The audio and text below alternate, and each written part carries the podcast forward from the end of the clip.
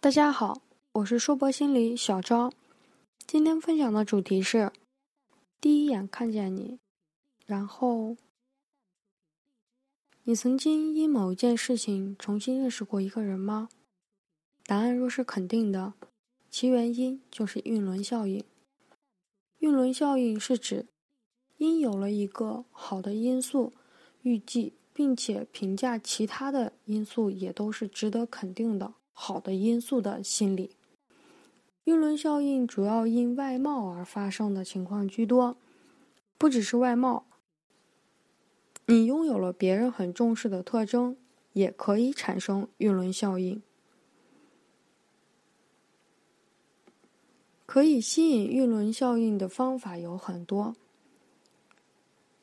第一，掌握能直接引起晕轮效应的特技。比如我们经常说的自带光环效应的人，有的人就是会给别人一种想要亲近的感觉。也许是他唱歌很迷人，也许是他说话很动听，也许是他风情万种，这些都是特技的一种哦。第二，和能引起晕轮效应的人做朋友，在一言一行中。也许你就细心的发现了他身上的美德，也许特质你没有办法拥有，可是行事方式、美德是可以学习和修炼的。跟更好的人在一起，努力的变成更好的人，也是一个好方法哦。第三，佩戴能引起晕轮效应的物品。晕轮效应还有一个要素就是第一印象。印象是怎么形成的呢？它是指与陌生人在交往的过程中所得到的有关对方信息的最初印象，是最初的印象。它并非总是正确的，但是却肯定是最鲜明、最牢固的，在你的脑子里，并且决定着以后双方交往的过程。人与人第一次交往中留下的印象。在对方头脑中占据、形成并占据着主导作主导的地位，那么佩戴一些吸引人眼光的物品，无疑是最简洁的方式之一了。但是呢，这种议论效应不管到哪里都只是人们的期待而已。如果待在一起的时间过长，那种效应会逐渐减弱，到最后，人们会知道你的真面目。晕轮效应在普通的人际关系中散发着光芒，但不能完全遮掩你真实的面目。比如说，我身边有这样的一个朋友 A，他是学习很厉害的人，一路读到一路读书读到博士，虽然比我还大三五岁，但现在仍然在坚持读书。他经常穿着得体，也非常会说话。让人听起来就很舒服，很愿意和他交谈。身边总是有很多人被他的谈吐和海量的知识所吸引。然后呢，朋友 B 也跟他打过交道，觉得他很厉害。慢慢的就把他神化了，觉得他应该什么都会，把什么事情都做得很出色。如果有一些事情不像 B 预期的那样，就觉得。A 没有用心做。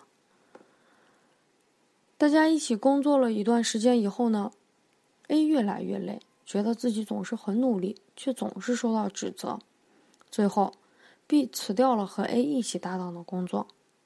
当我了解到晕轮效应的晕轮效应这一这一个心理学的知识后，就总在想，A 就是掌握晕轮效应的特技的人，因为特技太炫目了。让很多人都觉得他就该什么都会，什么都做对，做得非常好才行，而忽略了其实他也是一路经过自己的努力，不停的学习，才有了现在的特技。他也是一个不断努力而前进的普通人，别人看不到他光鲜背后的付出，而只因为晕轮效应，觉得他好，他就该什么都好。经过一段时间后，其实发现。他也有不完美的地方，就不太能接受了，结果就像 B 那样疏远分开了。如果你是被运轮效应的那个人，那么要全面的看一个人，不要把对方想得太过厉害，也不要把别人想得太 low。时间会让运轮效应逐渐减弱，你到最后总会更加全面的认识一个人。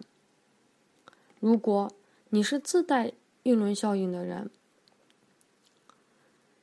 那么不要试图用运轮效应去成为人群中的亮点，不要仅仅依赖于运轮效应，而是成为从内心里散发光芒的人，像 A 一样。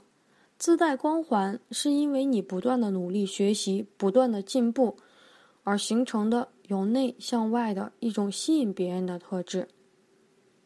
你觉得是这样吗？最后，来一起梳理一下今天的知识吧。运轮效应是指，你若拥有值得炫耀的外表或者学历，别人认为你在其他方面。也都会优秀的现象。这些就是今天的分享了，谢谢大家的收听和关注，希望对你有所帮助哦。无论你在哪里，世界和我陪伴着你，我们是硕博心理哦。